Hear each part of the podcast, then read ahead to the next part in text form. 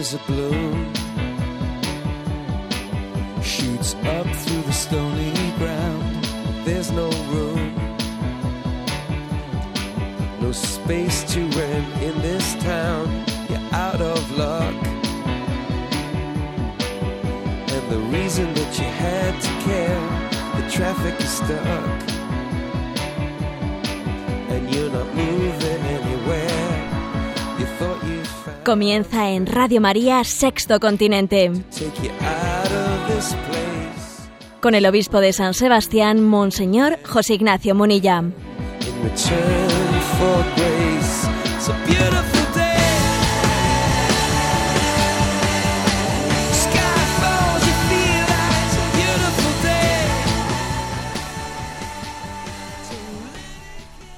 Un cordial saludo a todos los oyentes de Radio María. Un día más, con la gracia del Señor, nos disponemos a realizar este programa de Sexto Continente que los lunes y los viernes de 8 a 9 de la mañana pues llevamos adelante en esta, en esta casa, en esta familia que es Radio María.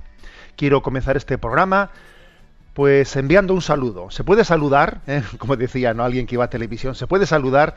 Bueno, pues quiero saludar a los peregrinos que van camino de Fátima, en una peregrinación diocesana en la que van pues unas 220 personas de distintos lugares de la diócesis y algunos también de Navarra van camino de Fátima. Dios, si Dios quiere, yo me incorporaré el miércoles y queremos hacer una cosa, que es poner en manos de María, del corazón inmaculado de María, poner en sus manos el sínodo de la Iglesia que acaba de finalizar. Queremos poner en sus manos ese sínodo para que ella tenga esa capacidad de hacerlo germinar, de hacerlo fecundo, para que lo lleve a buen puerto. Es madre, es madre de la Iglesia, es madre de la familia y estamos seguros de que María Inmaculada, el corazón Inmaculada de María, va a hacer ese milagro ¿eh? de llevar a buen puerto ese sínodo que justamente ha concluido. Consagraremos ¿eh? al corazón Inmaculada de María esa relación final del sínodo. Bueno, pues este programa de Sexto Continente lo llevamos eh, a, a, cabo, se, lleva adelante en una interacción con los oyentes a través de la cuenta de Twitter arroba obispo Munilla, a través del muro de Facebook que lleva también mi nombre personal, José Ignacio Munilla. Es un programa, este de Sexto Continente, que quiere iluminar la realidad social a la luz de la doctrina social y quiere también hablar pues de nuestros temas, también no únicamente de los temas de la sociedad, sino también de los temas intraeclesiales de dentro de la Iglesia que necesitan, que requieren cierta iluminación o explicación. Y hoy en concreto, y entro ya eh, directamente en el tema, hoy en concreto me parece que es propio que hablemos de la recepción, de la primera recepción que ha tenido el sínodo eh, en los medios de comunicación. A ver, en, uno diría, bueno, no es un momento para hacer una recepción íntegra y pausada de todo el contenido del sínodo. Obviamente hay que hacerla. Pero creo que en este primer momento hay que hacer una respuesta inmediata a las manipulaciones mediáticas que están teniendo lugar del sínodo. Porque tenemos que reconocer que nosotros, vamos, en la Iglesia, quiere decir, en sus formas de proceder, solemos ser bastante, bueno, pues bastante pausados y los medios de comunicación son muy inmediatos y distorsionan las cosas claramente. No hace mucho leía yo por ahí un artículo que decía, no sé qué dirá finalmente el sínodo de los obispos, pero lo que yo veo es que el sínodo mediático termina venciendo al sínodo real. Es verdad, es verdad, como tengamos un poco de agilidad en contestar a las manipulaciones, el sínodo mediático termina por vencer el sínodo real. A ver, vaya por delante la, una tesis que, que, formulo claramente. El sínodo, el sínodo de la Iglesia eh, sobre la familia, recién terminado, eh, si, si, existían algunas expectativas creadas, ¿no? especialmente ¿no? por medios de comunicación, porque había habido algunos obispos, eh, especialmente alemanes, que habían pretendido pues, que el sínodo introdujese determinadas proposiciones que eran notoriamente contrarias a la tradición de la Iglesia, pues esa expectativa desde luego no, no se ha no se ha cumplido en absoluto, como es obvio que no se iba a cumplir, porque si algo repitió el Santo Padre en todo momento es que aquí la doctrina no se toca. Bueno, pues eso, eso, que, eso que ha sido así, ¿eh? eso que ha sido así, es decir, que la doctrina de la Iglesia, obviamente, ¿no? Pues eh, ha permanecido íntegra, Pues sin embargo ha ocurrido que viene ahora pues, la comunicación distorsionada del sínodo y parece lo contrario. Yo ayer quise lanzar pues un poco con un puntito de humor una, un mensaje a las redes sociales que decía lo siguiente, ¿no? Hemos ido a una corrida de toros y no se han dado un balonazo. Porque claro, uno en una corrida de toros tiene miedo a que le peguen una cornada. Pero aquí hemos ido a una corrida de toros y no se han dado un balonazo. ¿A qué me refiero? El balonazo de los medios de comunicación. ¿eh?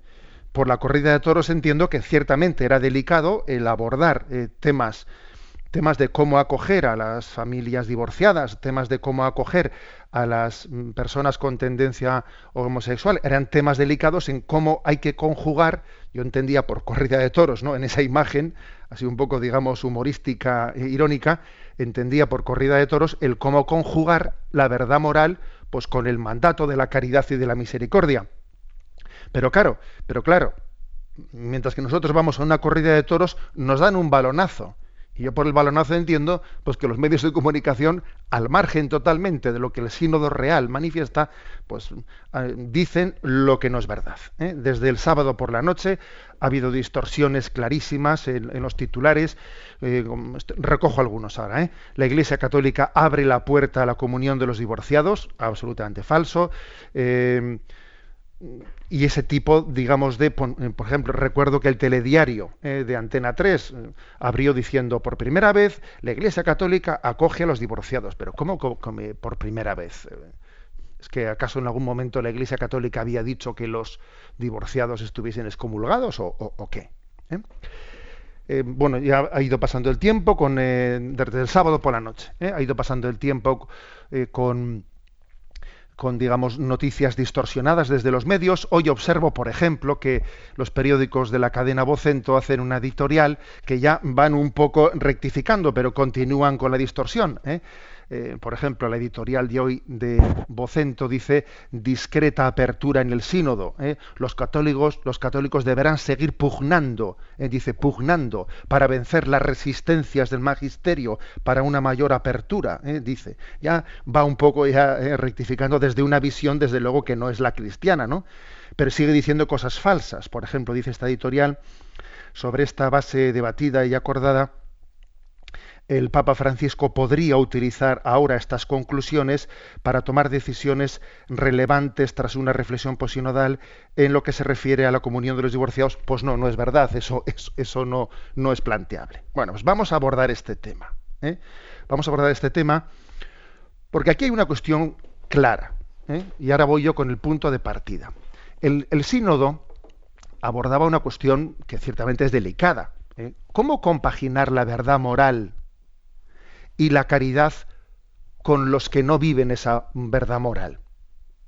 ¿Mm? Porque el hecho de que alguien no viva la verdad moral, eso no quiere decir que nosotros le, vamos, le, le excluyamos. ¿Mm? Jesús no excluyó a la mujer pecadora porque no vivía la verdad moral. Le dijo, nadie te ha condenado. Yo no te condeno, pero vete y no peques más. O sea, hay, por lo tanto, un tema delicado que es cómo conjugar la verdad moral con la caridad con las personas que no viven la verdad moral. ¿Mm? Pero claro, aquí hay una cuestión que es básica, que para poder conjugar la caridad con la verdad moral hay que creer en las dos. Hay que creer en la caridad y hay que creer en la verdad moral. Y aquí uno de los problemas de fondo, pero que parece que son inconfesables, pero tenemos que ser sinceros para aceptar la realidad uno de los problemas básicos es que hay personas que no creen en la verdad moral, no creen en la verdad moral y están, venga que decir, es que hay que tener misericordia, es que hay que conjugar la misericordia, ya, pero para conjugar con la misericordia hay que creer en la verdad para conjugarla. Si usted no cree en la verdad, no va a conjugarla con la misericordia. Lo que va a hacer es manipular la misericordia para negar la verdad moral. Si usted no cree en la humanevite, si usted está a favor de la, concepción, de la anticoncepción, por ejemplo, si usted no cree la verdad antropológica de, bíblica, sino que usted ha asumido la ideología de género, el homosexualismo, etcétera, por ejemplo, ¿eh? pues entonces usted no va a conjugar la verdad con la caridad, lo que, lo que va a hacer es tomar excusa de la misericordia, de la caridad, manipular la, caridad y la misericordia para negar la verdad moral. y esto es así, seamos sinceros. O sea, el que no crea en la verdad moral, que sea sincero, que lo diga. Pero no, no nos mintamos a nosotros mismos, no hagamos trampas, diciendo es que, hay que aquí hay un problema de, de cómo se conjuga la verdad moral y la misericordia y la acogida a los que no viven la, eh, esa verdad moral. No, es que tú estás en otro, en otro, en otro punto distinto. Es, que, es no creer la verdad moral. ¿eh? Bueno, dicho esto, dicho esto, vamos un poco a, presentar, como digo, no pretendo hacer una presentación ni íntegra ni pausada. En este momento quiero dar una respuesta inmediata a las manipulaciones mediáticas que en un primer momento están teniendo lugar sobre el sínodo. El sínodo ha aprobado una relación de 92, de 93 puntos, 94, perdón, 94 puntos. Todos, todos ellos han sido aprobados, algunos con, con un número mayor de votos o con un número eh, con algunos votos en contra, pero todos han superado los dos tercios que son necesarios para la aprobación. Eh, lógicamente, no, como digo, no voy a hacer aquí una presentación, voy a los temas claves y, por ejemplo, me refiero que eran más objeto de polémica y que pueden ser objeto de, están siendo objeto de manipulación. Un tema muy clave era el tema de la ideología de género, que es abordado en el punto 8, ¿eh? donde se dice, en la proposición octava, los padres sinodales eh, han, han, aprobado, ¿eh? fijaros sobre la ideología de género, un desafío cultural hoy de gran importancia deriva de la ideología de género, que niega la diferencia y la recíproca y la reciprocidad natural del hombre y de la mujer. Prevé una sociedad sin diferencia de sexos y vacía el fundamento antropológico de la familia. Esta ideología motiva proyectos educativos y orientaciones legislativas que promueven una identidad personal y una intimidad afectiva radicalmente desvinculada de la diversidad biológica ante el hombre y la mujer por ejemplo. sigue adelante, pero con una claridad clarísima, ¿no? Pues el, sínodo denuncia la ideología, la ideología de género. ¿eh? En el tema también de la anticoncepción también es, es diáfano. dice el sínodo, la elección de la paternidad responsable presupone la formación de la conciencia, que es el núcleo más secreto y el sagrario donde está solo con Dios, cuya voz resuena en lo más íntimo de ella. Cuanto más trate la pareja de escuchar en su conciencia a Dios y sus mandamientos y sean acompañados espiritualmente, su decisión será más íntimamente libre de una arbitrariedad subjetiva y ajustada a las formas de comportamiento de su entorno. Por el bien de esta dignidad de la conciencia, la Iglesia rechaza con todas sus fuerzas las acciones, de las acciones de ejecución del Estado en favor de la anticoncepción, la esterilización o incluso el aborto. Se fomentará dice ahora la Iglesia, dice la Iglesia, ¿eh? se fomentará el uso de métodos basados en los ciclos naturales de fertilidad humana y vite. Se pondrá de relieve que estos métodos naturales respetan el cuerpo de los esposos, fomentan el afecto entre ellos y favorecen la educación de una libertad auténtica. por ejemplo, otro tema que es clave. Una cuestión que también en los medios de comunicación decían y decían ¿no? que iba a ser objeto de polémica, el tema de, de la homosexualidad, etcétera dice este punto 76 del sínodo. Con respecto a las familias que viven la experiencia de tener en su seno a personas con tendencias homosexuales, la Iglesia reafirma que toda persona, independientemente de su tendencia sexual, ha de ser respetada en su dignidad y acogida con respeto, procurando evitar todo signo de discriminación injusta. Se reserva una atención especial al acompañamiento de las familias en las que hay personas con tendencias homosexuales.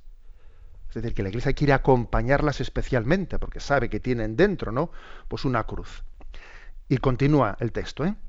Sobre el proyecto de equiparación con el matrimonio de las uniones entre personas homosexuales, no existe fundamento alguno para asimilar o establecer analogías, por remotas que sean, entre uniones homosexuales y el plan de Dios para el matrimonio y la familia. O sea, por favor, que no se compare lo que es una unión homosexual con una, con una unión del hombre y la mujer, que no tiene nada que ver. ¿eh? El sínodo cree, en todo caso, del todo inaceptable que las iglesias sufran presiones en este asunto y que los organismos internacionales eh, condicionen las ayudas financieras a los países pobres a la inclusión de leyes que instituyan el matrimonio entre personas del mismo sexo. Es decir, que se denuncia también las presiones que se hacen para incluir la ideología de género. ¿no? Bueno, y el tema, eh, abordamos ahora el tema que quizás está siendo más, más claramente el, que es motivo de distorsión, el de la acogida a los divorciados vueltos a casar. ¿eh? Eh, que está, este, se aborda en tres puntos de esta relación, 84, 85 y 86. En tres puntos se aborda. Bueno, lo primero sería, bueno, pues, ¿qué, ¿qué dice el sínodo de cómo hay que acoger a los divorciados vueltos a casar? ¿Qué novedades hay al respecto? ¿Eh? Sería la pregunta, ¿no? Bueno, pues primero para responder a qué novedades hay al respecto, digamos, ¿qué, cuál era la doctrina eh, hasta ahora, ¿no? De, la Iglesia. Bueno, pues la doctrina hasta ahora de la Iglesia estaba recogida en la, exhortación apostólica Familiaris por, que por, cierto fue publicada en el año 1981 por San Juan Pablo II, fruto de un sínodo sobre la familia, como este, ¿no? Y entonces, en el punto 84 de Familiares Consorcio, eh, San Juan Pablo II decía, en unión con el sínodo, exhorto vivamente a los pastores y a toda la comunidad de los fieles para que ayuden a los divorciados, procurando con solícita caridad que no se consideren separados de la Iglesia, pudiendo y aun debiendo, en cuanto bautizados, participar en la vida de la Iglesia. Se les exhorte a escuchar la palabra de Dios, a frecuentar el sacrificio de la misa, a perseverar en la oración, a incrementar las obras de caridad y las iniciativas de la comunidad en favor de la justicia, a educar a los hijos en la fe cristiana, a cultivar el espíritu y las obras de penitencia para implorar de este modo día a día la gracia de Dios. La Iglesia rece por ellos, les anime, se presente como Madre misericordiosa y así los sostenga en la fe y en la esperanza. Fijaros lo que decía Familiares Consorcio sobre cómo acoger a los divorciados vueltos a casar. Y ahora ¿eh? se dice, por primera vez la Iglesia les acoge, pero por Dios, no manipulemos. Familiares Consorcio, a continuación, explicaba por qué no se puede admitir a recibir la comunión eucarística a los divorciados. Explicaba eso y explicaba también por qué uno, una persona divorciada que se ha vuelto a casar, ¿por qué no puede recibir la absolución sacramental, el perdón de los pecados, mientras que, dice, eh, no esté dispuesta a poder abrazar una forma de vida que no contradiga la indisolubilidad del matrimonio? Eh, claro, mientras que no tenga esa capacidad de rectificación, no puede recibir la absolución. Y Familiares Consorcio decía esto lleva consigo concretamente que cuando, uno, que cuando el hombre y la mujer, por motivos serios, como por ejemplo la educación de sus hijos, no pueden cumplir la obligación de la separación, cuando unos divorciados casados de nuevo, ya casi es humanamente imposible que se separen y se unan a su primer matrimonio, proponía, ¿no? Familiares consorcio pueden recibir la absolución cuando asumen el compromiso de vivir en plena continencia, o sea, de abstenerse de los actos propios de los esposos. Eh, ahí llegaba, digamos, ahí llegaba familiares consorcio, como, como el intento máximo, eh, como el intento de, de acercarse a, bueno, podríamos, la Iglesia puede dar la absolución a unos divorciados que se han vuelto a casar, cuando se ve que humanamente es imposible que se, que se vuelvan a juntar cada uno ¿no? con, su, con su primer cónyuge, siempre y cuando tengan el compromiso de vivir en plena continencia, o sea, de abstenerse de los actos propios de los esposos. Entonces pueden recibir la absolución y recibir la comunión. Esa era la familiares con, esa era la doctrina de la Iglesia Católica y sigue siendo, por supuesto, familiares consorcio. Algunos pensaban, no, es que ahora va a venir el sínodo y va a decir que, que, los, que los divorciados vueltos a casar pueden, pueden comulgar. Claro, eso, eso mm, es imposible. O sea, no es, que, no es que únicamente no haya sido, que no ha sido, sino que es imposible. ¿eh? Entonces vamos a ver qué es lo que dice el, sínodo. ¿Por qué digo que es imposible? A ver, digo que es imposible porque es contradecir, pues es contradecir la fe de la Iglesia. A ver, si, si para comulgar hay que estar en gracia de Dios. Y si el divorcio y y el divorcio y las nuevas nupcias es un adulterio, porque a ver, Jesús dice, y el que se divorcia de su mujer y se casa con otra, comete adulterio. Y el que se divorcia de su marido o se casa con otra, comete adulterio. Nosotros, ¿quiénes somos para rectificar la palabra de Jesucristo? Entonces, claro, pues una, eso, es imposible Es imposible que los divorciados puedan acceder a la comunión. Pero es que es imposible que el sínodo hubiese podido decirlo, es imposible que el Papa pueda decirlo, porque nosotros no tenemos autoridad sobre la palabra de Dios. Para poder cambiar una cosa así haría falta una de tres. O se puede comulgar sin estar en gracia de Dios, lo cual tú verás. Segundo, o el adulterio o, el adulterio ha dejado de ser pecado. Hombre, tú verás, ¿no? o uno mismo puede, puede, puede autodisolver su matrimonio y puede declararlo nulo sin que se lo diga la Iglesia. Hombre, tú verás, el Papa lo que ha hecho ha sido lo que ha hecho ha sido hacer una, un método de, llevar adelante las nulidades matrimoniales que sea más ágil, que sea, mm, pues eso, gratuito, que no sea complicado, para que los procesos de nulidad se, se le pueda dar al católico pues una respuesta rápida y no, y no pues, mm, digamos, procedimentalmente complicadísima, pero, pero la nulidad matrimonial tendrá que declarar a la Iglesia. No vas a ser tú mismo el que te autodispenses de tu matrimonio. ¿eh? Bueno, pues obviamente eso, eso era impensable que la Iglesia lo pudiese, lo pudiese cambiar y obviamente no lo ha cambiado. Y es que además vais a ver que en, los puntos aprobados existe, existe eh, la afirmación teológica clara para entender de que eso no se puede cambiar. Yo entiendo una cosa, ¿eh? que lo que el sínodo ha escrito aquí, ha formulado, que yo os voy a leer e intentar explicar, tiene tecnicismos, tiene tecnicismos de tipo teológicos, morales, sacramentales. Y claro, eso mm, tiene un problema de comunicación. Yo no sé hasta qué punto los medios de comunicación que están distorsionando, distorsionan porque no entienden estos tecnicismos o porque no quieren entenderlos. Bueno, no lo sé. También nosotros hagamos un poco de autocrítica, porque somos un poco demasiado abstractos ¿eh? abstractos a la hora de explicar las cosas. Bueno, lo que dice las proposiciones del sínodo sobre este tema. Punto 84. Los bautizados que están divorciados y vueltos a casar civilmente deben estar más integrados en las comunidades cristianas, en los diversos modos posibles, evitando toda ocasión de escándalo. La lógica de la integración es la clave de su acompañamiento pastoral, para que no solo sepan que pertenecen al cuerpo de Cristo, que es la Iglesia, sino para que puedan tener una feliz y fecunda experiencia de ella. Son bautizados, son hermanos y hermanas. El Espíritu Santo derrama en ellos dones y carismas para el bien de todos. Su participación puede expresarse en diversos servicios eclesiales. Fijaros, y ahora viene aquí un parrafito que quizás, vamos a decir, que abre un discernimiento que, podría, ser, podría ser un aspecto concreto nuevo que hasta ahora no se ha discernido. ¿eh? Esto sí podría ser novedoso, dice. Es necesario por ello discernir cuáles de las diversas. Es, es necesario discernir, o sea, el sínodo no se ha metido en ello. Es necesario por ello discernir cuáles de las diversas formas de exclusión actualmente practicadas en el ámbito litúrgico, pastoral, educativo e institucional pueden ser superadas. Ellos no están y no deben de sentirse excomulgados y pueden vivir y madurar como miembros vivos de la Iglesia, sintiéndola como una madre que los acoge siempre. ¿A qué se refiere aquí esto de que hay que discernir si, si deben de cambiarse algunas formas de exclusión actualmente practicadas. Desde luego no se refiere a la comunión, como vais a ver después, porque el punto 86 es muy claro.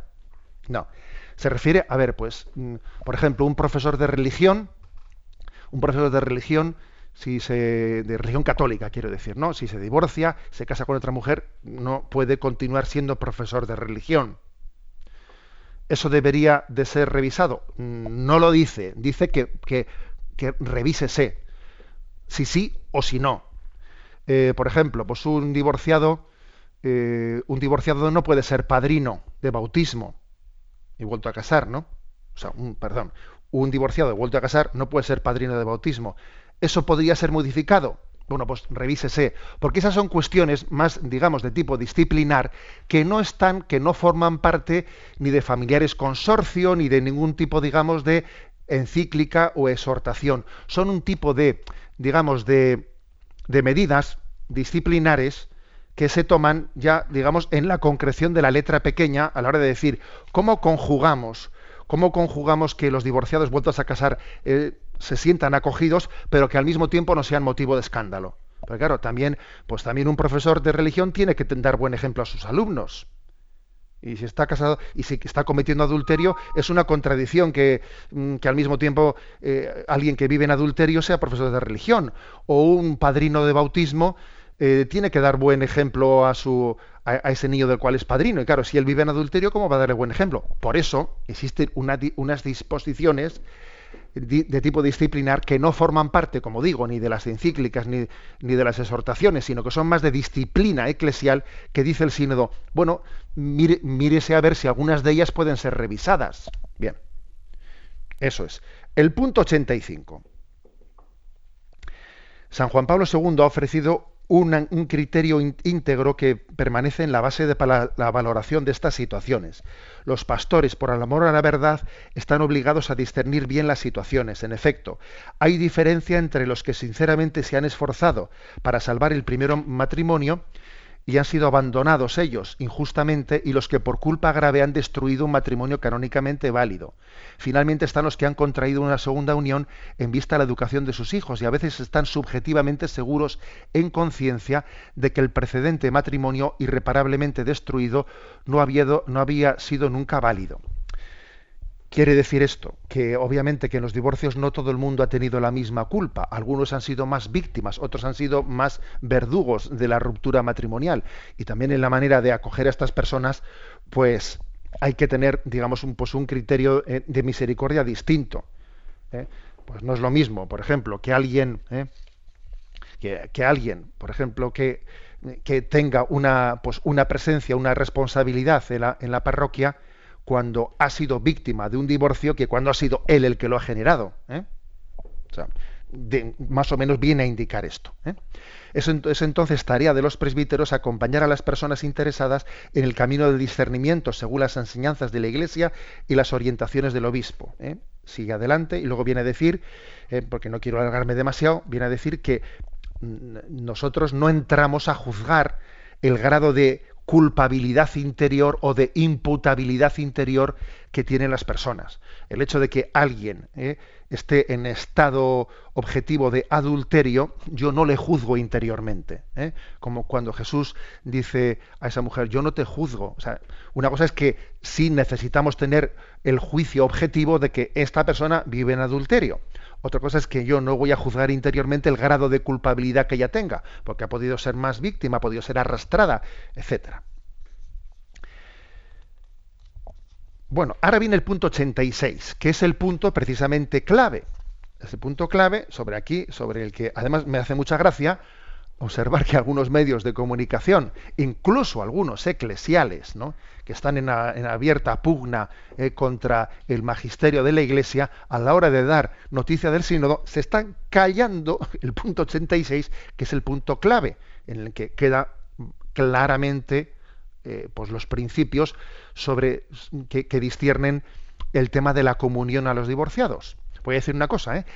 Eh, aquí está viendo titulares que dicen, la Iglesia abre la comunión a los divorciados. En todo, en todo el documento del sínodo ni se menta el tema de la comunión a los divorciados, ni se menta. Ahora bien, vais a ver como en este punto 86 sí se afirma claramente los principios eh, base a los cuales hay que acompañar eh, con toda la capacidad misericordiosa a las personas que están en esta situación, pero deja también claramente las bases, dando a entender de que la comunión, la comunión sacramental no es posible. Leo el punto. El recorrido de acompañamiento y discernimiento orienta a estos fieles a la toma de conciencia de su situación ante Dios. El coloquio con el sacerdote en el fuero interno concurre con la formación de un juicio correcto, sobre lo que obstaculiza la posibilidad de una participación más plena en la vida de la Iglesia y sobre los pasos que puedan favorecerla y hacerla crecer. Es decir, que se dice, aquí lo que hay que hacer es tener un acompañamiento personal con estas personas. Teniendo un coloquio con el sacerdote, dice que les ayude a formarse un juicio correcto de para entender qué son los obstáculos que te impiden una plena ¿eh? una plena integración que te permita comulgar y recibir todos los sacramentos, o sea, una plena participación en la vida sacramental de la Iglesia. ¿Mm?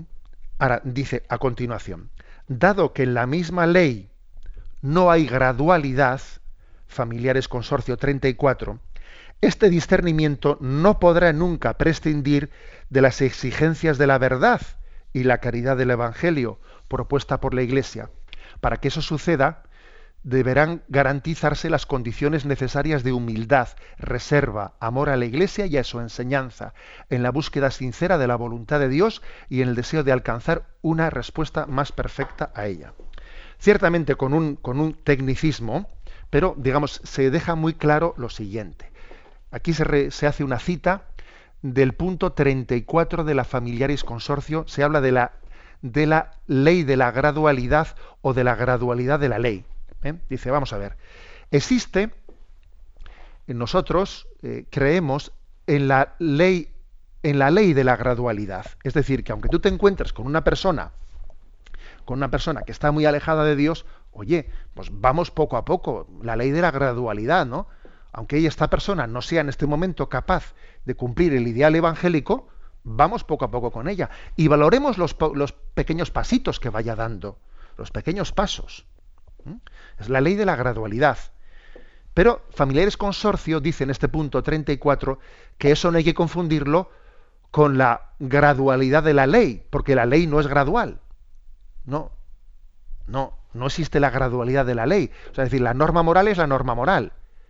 Y mientras que uno no se adhiera a la norma moral, no puede estar en la plena comunión. Por lo tanto, no puede acceder a los sacramentos eh, mientras que no esté en la adhesión a la norma moral. Es decir, que este es el punto claro y determinante que está en el número 86, en el que se discierne, se discierne que eh, la Iglesia está llamada a ese acompañamiento personal para ir poco a poco, ¿no? Para ir poco a poco creciendo en esa, en, esa comprensión y en ese ir venciendo los obstáculos. ¿Cómo voy yo venciendo? ¿Qué pasos puedo dar eh, hacia esa comunión? Que por ejemplo pues en un caso pues en un caso podrán ser el, estudiar si mi matrimonio primero fue válido o no fue válido porque si fue nulo obviamente pues por ahí tengo que avanzar ¿no? y, discernir sobre la validez o nulidad de mi matrimonio en otro caso, cuando se vea que el primer matrimonio es que fue verdadero, pues quizás hacia lo que tengo que ir madurando es hacia la posibilidad de, de ver, mm, yo puedo vivir esta segunda relación, eh, o sea, es una segunda relación que está consolidada esta segunda relación yo no, en realidad no estoy en disposición de romper con ella y volver a mi verdadero matrimonio? O en tercer lugar, en caso de que uno dice, no, es que esta segunda relación yo tengo en ella un nivel de, de compromiso e incluso de compromiso con los hijos que no sería ni prudente romperla. Entonces yo puedo en ella, yo puedo en esta relación vivir en castidad para entender también que esa, eh, para no, para superar la contradicción con, esa, con, ese compromiso de indisolubilidad al matrimonio que tengo en mi, con mi esposo, con mi primer esposo. O sea, a eso se refiere. Y dice, bueno, pues uno tiene que ir viéndolo. Por eso es muy importante elegir un buen director espiritual. Pero lo que dice es que sí a la ley de la gradualidad, pero no a la gradualidad de la ley. O sea, la ley no, es gradual y por tanto, mientras que uno no esté en la gradualidad de la ley, no puede tener, ¿no? No puede tener esa adhesión, adhesión plena a Cristo que supone, eh, supone los sacramentos.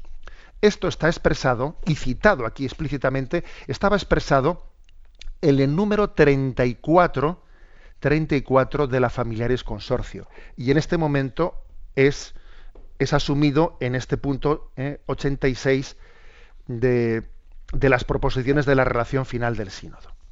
Bueno, es verdad que, que es verdad que, esto está formulado de manera con, tecnicismos eh, teológico-morales y claro, esto se presta entre que a veces nosotros mm, pecamos un poco de no hablar claro. Por eso a mí me ha, parecido importante salir al paso de las distorsiones mediáticas también con un lenguaje claro, pedagógico y directo, porque si no, mm, si no las cosas mm, damos margen a que existan malas interpretaciones. ¿eh?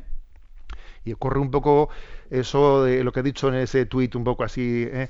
Eh, con, sentido del humor, que, que, vamos a una corrida de toros y nos pegan un balonazo. Bueno. Bien, pues este era el comentario que quería hacer. Como veis, mm, no se trata, en este comentario yo no he querido hacer una exposición íntegra íntegra de acogida de, todo lo que ha dicho eh, el sínodo, sino que he querido salir a responder a las manipulaciones mediáticas ¿no? que están teniendo lugar en estas, en estas primeras palabras que se están pronunciando sobre ello. El Santo Padre ahora acoge esta, esta, mm, esta relación final del sínodo, puede hacer distintas cosas, puede hacer, pues como hizo Juan Pablo II, escribir una exhortación, o puede igual publicarlas tal y como están, o puede, bueno, pues sencillamente mm, el Santo Padre, digamos, no está, digamos, obligado a, a un itinerario concreto de, de, cómo proceder, ¿no? Después de haber recibido esta relación. Pero obviamente tiene mucha importancia esta, esta relación final, pues por el hecho de que había ocurrido algún tanto insólito, ¿no? En la vida de la Iglesia y es que había habido, pues, un grupo de obispos, algunos de ellos cardenales, como eh, sobre todo alemanes, que ya habían intentado anteriormente, pues con Juan Pablo II y con Benedicto XVI, ya habían intentado esto, lo que pasa es que allí se les había parado los pies y ellos pensaban que con el Papa Francisco había llegado su momento, ¿no? De un poco de haber aquí un poco anglicanizado o protestantizado, ¿no? La Iglesia Católica y obviamente pues se les ha parado los pies desde el primer momento que se dijo que la doctrina de la Iglesia Católica no se cuestiona en un sínodo. No se cuestiona. ¿eh?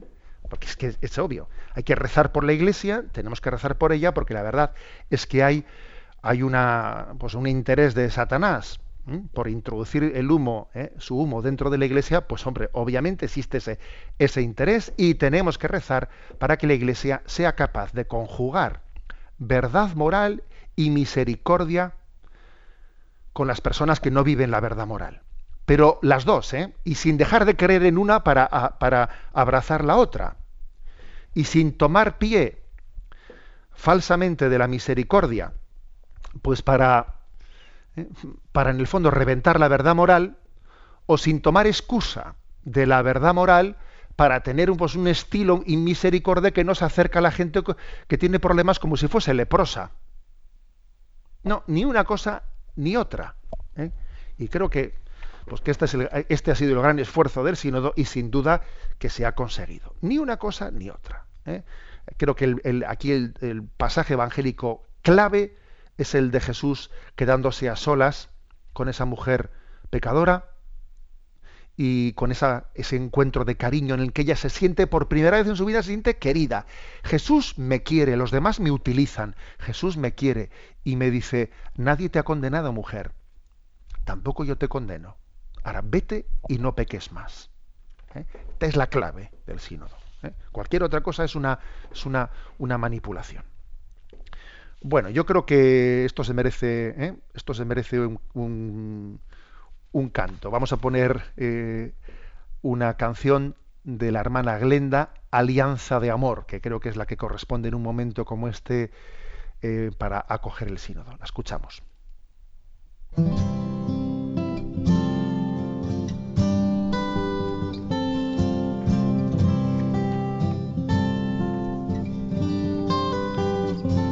La pobreza o la riqueza te amaré.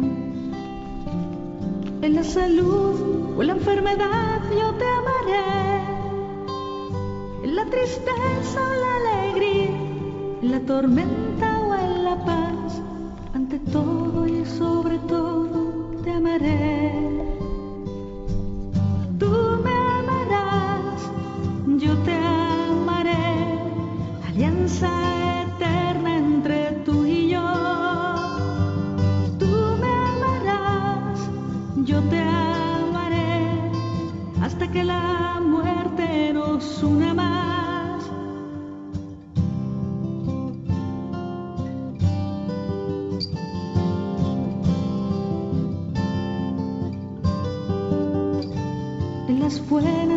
Las malas te amaré. En el pecado en la gracia te amaré. En la noche o en el día, en la fuerza o la debilidad,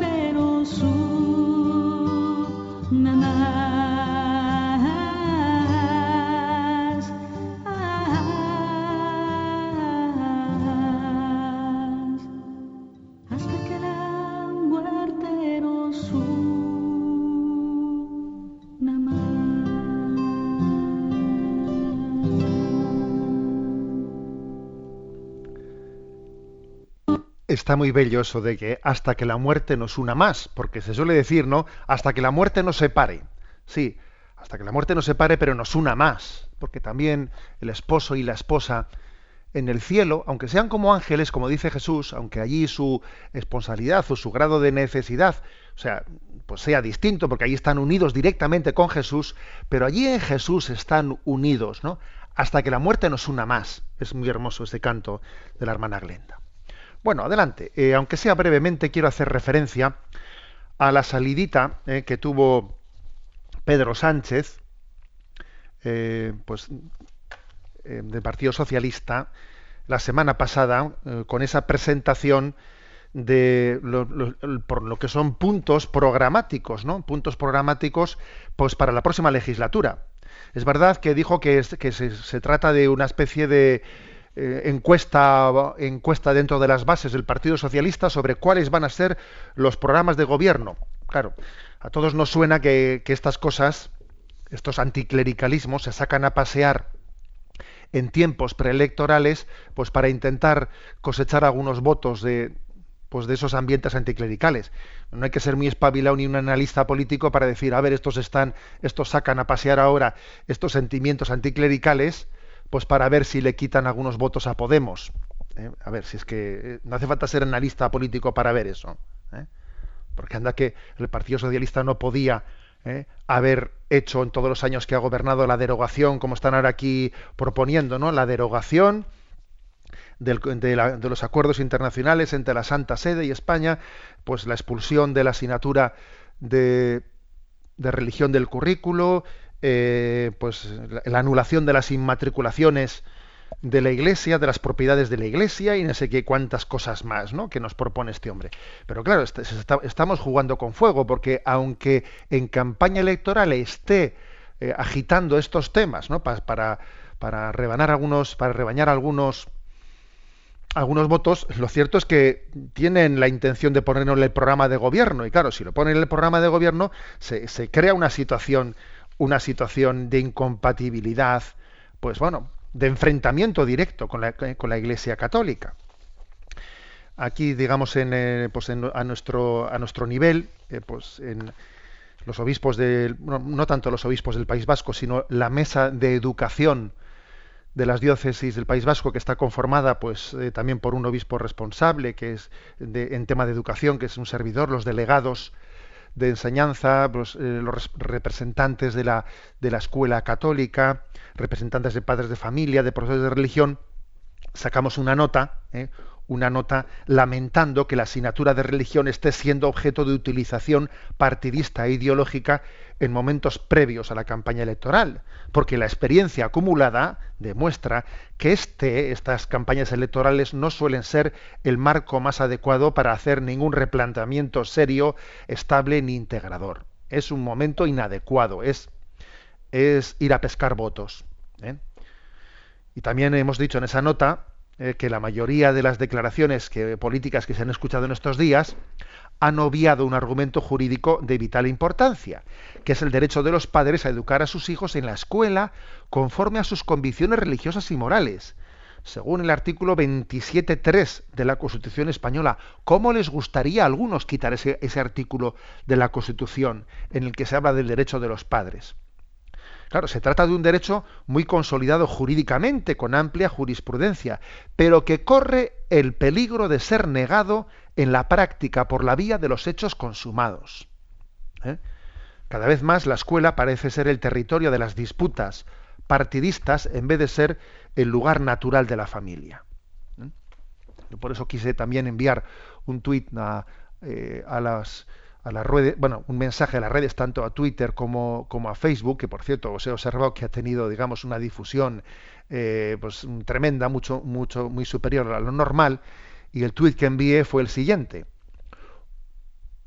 Unos pensamos que la escuela es de las familias. Otros creen que la escuela es de los partidos políticos. Esta es la diferencia. Me refiero a un es en el sentido moral. ¿De quién es la escuela? ¿De las familias o de los partidos políticos? Sin duda alguna, desde luego, tal y como Pedro Sánchez eh, presenta las cosas, él parte del principio de que la escuela es de los partidos políticos, ¿eh? no es de las familias. Oiga, deje usted que las familias elijan. Las familias quieren a sus hijos bastante más que usted. usted ellas quieren más a, esos hijos que usted a ellos como ciudadanos. ¿eh? Usted ve en esos, ¿eh? en esos alumnos, ve unos ciudadanos y los padres ven unos hijos. ¿Quién les quiere más y mejor? ¿Usted o los padres? Bueno, pues entonces deje que decidan los que les quieren más. Y no solo los que les quieren más, sino los que, los que tienen la autoridad moral para ello, que usted no la tiene, que los políticos no la tienen. ¿Eh? O sea, no, no, terminamos de... Por cierto, que el sínodo también habla explícitamente de esta autoridad moral de los padres en la educación de sus hijos. Ocurrió el día 21, fue el pasado miércoles, en el programa de 13TV de la cadena televisiva de la Conferencia Episcopal Española, se entrevistó, eh, se hizo una entrevista a Francisco Vázquez, eh, miembro del Partido Socialista, por lo menos de momento, eh, exalcalde de La Coruña, que fue también embajador, embajador de, de España ante la Santa Sede, el cual desde luego se le pidió su opinión sobre esta salida de, de, Pedro Sánchez, etcétera, y la verdad es que tuvo unas palabras tremendas. Vamos a escuchar un pequeño corte de esa, ¿eh? de esa entrevista que tuvo lugar el, día 21, el, pasado miércoles, en ese programa nocturno de 13TV. Escuchamos una, un pequeño corte porque fue un poco larga. Vamos a escucharlo. En La Coruña, en su domicilio, eh, tenemos al embajador y es representante del gobierno de Rodríguez Zapatero ante la Santa Sede, Francisco Vázquez. Don Francisco, muy buenas noches, ¿cómo estamos? Oh, encantado de saludarlo, aunque sea en la distancia. Y en estas circunstancias, ¿verdad? sí, sí, sí, complicadas, complicadas como siempre. Bueno, ¿a qué achaca usted esta pulsión, este frenesí eh, contra la asignatura de religión y contra la, la Iglesia y sobre todo contra, contra la libertad?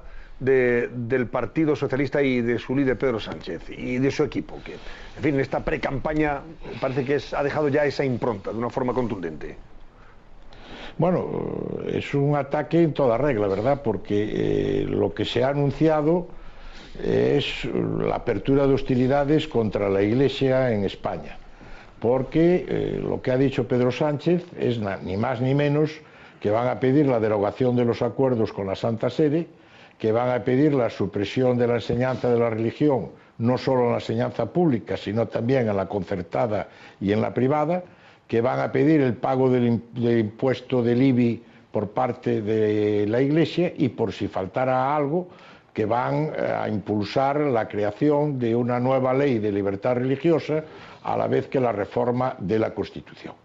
Entonces esto es de una gravedad tremenda. Si usted me lo permite, en mi opinión, lo que se ha hecho de una manera irresponsable es reabrir la conocida cuestión religiosa.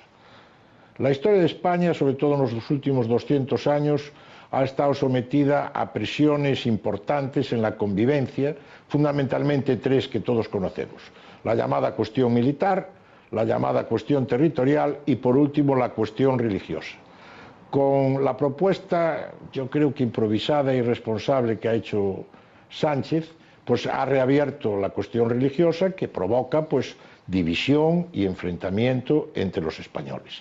Y sobre todo ha desautorizado y deslegitimado la acción de los gobiernos socialistas en la democracia, porque no hay que olvidar que gran parte de las medidas que se quieren derogar fueron impulsadas por gobiernos socialistas, por gobiernos encabezados por Felipe González, que es el que eh, establece la, enseñanza concertada, y, por otro lado, gobiernos socialistas y grupos parlamentarios socialistas que son los que votan los acuerdos con la Santa Sede, son los que votan el establecimiento de toda una serie de medidas fiscales para entidades similares a la Iglesia. En definitiva, es una medida que únicamente puede provocar desconcierto y también sonrojo por la ignorancia que demuestra y sobre todo por la irresponsabilidad. Y es refleja algo ajeno al Partido Socialista, un totalitarismo impresionante, negando el principio de libertad religiosa, negando valores constitucionales y valores admitidos en toda la legislación europea como el derecho de los padres a elegir la educación que mejor quieran para sus hijos, los valores y principios morales eh, que ellos quieran. En definitiva, algo eh, totalmente eh, incomprensible, pero que bueno, recoge una actitud que se viene manteniendo pensando que de esa manera se pueden tener más votos cuando lo que se consigue con eso es primero imposibilitar totalmente que un católico pueda formar parte del Partido Socialista Obrero Español, pero por otro lado provocando que ningún católico pueda votar a un partido que lo que quiere es precisamente marginar a la Iglesia y sacar el hecho religioso de la vida pública, ¿verdad? Yo creo que, vamos, que esto es algo que eh, cualquier observador imparcial extranjero pues no lo comprendería, diría, pero si esto no existe en ninguna parte de, de Europa, estos debates ya están superados por el paso del tiempo, o es que acaso pregunto yo, pregunto yo, mi querido Antonio, no hay otros problemas en la sociedad española más graves que haya que atender, que son los que demanda la opinión pública y que muchos sectores de la población esperan que sean problemas a los que el Partido Socialista, de acuerdo con su historia, de acuerdo con su ideología, de acuerdo con sus valores socialdemócratas, les dé la respuesta como para no meterse en este berenjenal, ¿verdad?, de poner, de entrar en un debate propio del siglo XIX, pero nunca de esta época. Y sobre todo con mentiras si usted quiere, a lo largo del diálogo, yo me gustaría mucho desmontar algunas de las cosas que se han ah. dicho, ¿verdad? Pues ahora, las desmonta usted, eh, don Francisco, pero a mí me parece muy importante algo que ha subrayado y es eh, el, digamos, el matiz o el carácter totalitario que, esta, que estas propuestas llevan porque afectan a la libertad. Eliminar, por ejemplo, la, asignatura de, de religión atenta contra el derecho, por ejemplo, de los padres a elegir libremente la enseñanza de religión que quieren para sus hijos, acorde con sus propias convicciones religiosas y morales. Por tanto, está atentando contra un principio que es, además, constitucional, el de la libertad para elegir. Y ahí hay un afán totalitario que, como usted también dice, pues hombre, no se corresponde con eh, eh, la, trayectoria del Partido Socialista. Es que ahí están atentando contra, directamente contra la libertad, que es lo que yo quiero subrayar por encima de cualquier otra circunstancia, señor Vázquez. Sí, sobre todo reflejan, mire usted, refleja un nivel de desconocimiento de la historia y una incultura tremenda. Porque la primera pregunta que nos debíamos de hacer, este anticlericalismo que yo en su día definí como casposo, ¿a qué obedece? ¿A qué iglesia se refiere? Por favor. ¿A qué iglesia se refiere? La iglesia es una de las instituciones, me refiero a la iglesia desde su condición temporal, que más ha cambiado en las últimas décadas, no en España, en el conjunto del mundo. El Concilio Vaticano II abrió el paso a una nueva iglesia. Esta no es la iglesia de la Inquisición, esta no es eh, eh, la iglesia intransigente enfrentada con una parte de la. ¿Qué tiene que ver? Pero no estamos viendo a la iglesia presente en Cáritas, en el proyecto Hombre, a la iglesia presente en la acción de laicos y religiosos, ayudando en la solidaridad a los más más necesitados, eh, atendiendo a tantos millones de personas a los cuales no les llega la actuación del Estado y es la Iglesia la que les da de comer, la que los viste, la que los aloja, inmigrantes, enfermos terminales. Pero ¿de qué Iglesia estamos hablando, Dios mío? ¿De qué Iglesia estamos hablando? Estamos hablando, lo que sí estamos hablando es de un anticlericalismo superado por el paso del tiempo. Pero hay algo más importante, se está mintiendo. A ver, porque vamos a ver. Se quiere derogar los acuerdos con la Santa Sede. Primero se dice el concordato. Oiga usted, no hay ningún concordato. El concordato de la época franquista pues quedó derogado en su momento, ¿verdad? Y lo que se suscribieron fueron unos acuerdos con la Santa Sede después de la aprobación de la Constitución. Después de la aprobación de la Constitución. Son total y absolutamente constitucionales. Fueron debatidos y aprobados en las Cortes, Congreso y Senado en el año 79. Tres acuerdos fueron aprobados por unanimidad por unanimidad en el Senado y el cuarto por mayoría absoluta. Son similares a los acuerdos que la Santa Sede tiene formalizados con más de 64 naciones en el mundo, con Francia, con Italia, con Alemania, con Inglaterra, con todo conjunto de países de la Unión Europea, de nuestro entorno. Es decir, no constituyen ninguna excepción ni ningún privilegio en la actuación de la Iglesia. son un tratado internacional más y común como los que tiene España con otras naciones. Se dice que, fíjese usted, se dice que se le va a aplicar el IVA a la Iglesia. ¿Qué quiere decir eso? ¿Pero qué dice con eso el señor Sánchez? La Iglesia no paga el IBI como no la paga ninguna confesión religiosa, como no la paga, por cierto, ningún partido político, claro. ni ninguna entidad sindical, o como no pagan el IBI cualquier institución de carácter no lucrativo que persigue fines solidarios, como pueden ser las ONGs. ¿Qué quiere decir esto? ¿Que a partir de ahora todos este conjunto de instituciones van a pagar el IBI? ¿O que se va a discriminar a la Iglesia y la Iglesia es la única que va a pagar el IBI? Porque la Iglesia eh, paga el IBI en aquellas eh, propiedades que están sometidas a actuaciones comerciales. Lo paga como cualquier ciudadano. Pero, como usted comprenderá, un comedor de Cáritas no paga IBI. Un ropero de, de una parroquial tampoco paga IBI. Bueno, podíamos seguir adelante con esta, con esta entrevista, que desde luego es muy interesante, fue muy interesante, pues especialmente por escucharle, por escucharle a un hombre pues a un hombre que ha sido ¿eh? pues miembro del Partido Socialista, alcalde de La Coruña, embajador de un gobierno de España, eh, de, un gobierno socialista de España ante la Santa Sede, hablar con esta libertad interior, pues que se agradece, ¿no? La verdad es que he querido poner este corte, pues porque obviamente él tiene más libertad para hablar y hacer esta denuncia que la que tengo yo. ¿eh? Y he dicho, bueno, que lo diga él. A ver si, a ver si he oído por de sus labios puede haber algún alma, eh, puede haber alguna conciencia que se abra un poco a la luz. Bueno, pues también este pasaje, esto lo hemos, eh, esto ha formado parte de la actualidad de esta semana pasada y me parecía adecuado, pues, es, eh, comentarlo. Perdón porque el tiempo se nos echa encima, perdón a los oyentes porque un programa más no podemos hacer aquí las entrar vuestras preguntas, pero con paciencia, que habrá tiempo para todo.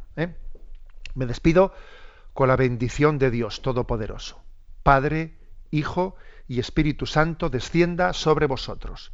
Alabado sea Jesucristo.